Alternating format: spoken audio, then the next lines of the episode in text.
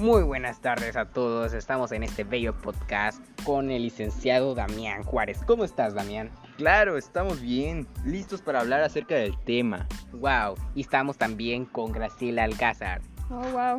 Hola. Bueno, pues como lo dijo mi compañero de podcast Damián Juárez, hoy vamos a hablar sobre un tema y, y, no es cualquier tema, es un tema muy interesante, lo que viene siendo los datos personales es una ley de derechos humanos y como toda ley debe tener una protección. Sí, claro, claro, claro.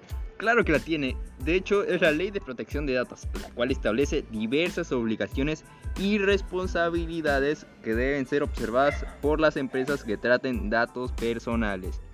Entre ellas se encuentran brindar información suficiente a los titulares sobre el tratamiento de sus datos personales, así como obtener su consentimiento. Claro, porque no es como que llegue un desconocido y le diga, buenas tardes, este, en el hospital tenemos la información de Axel. ¿Cómo se encuentra Axel?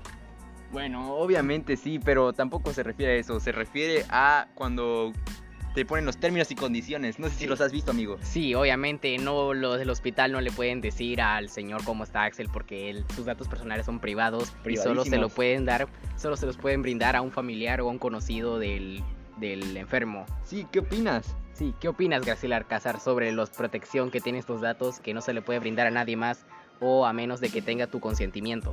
Pues la verdad me encanta, súper interesante y fascinante porque no cualquier persona te va a decir, hey, dime algo y pues...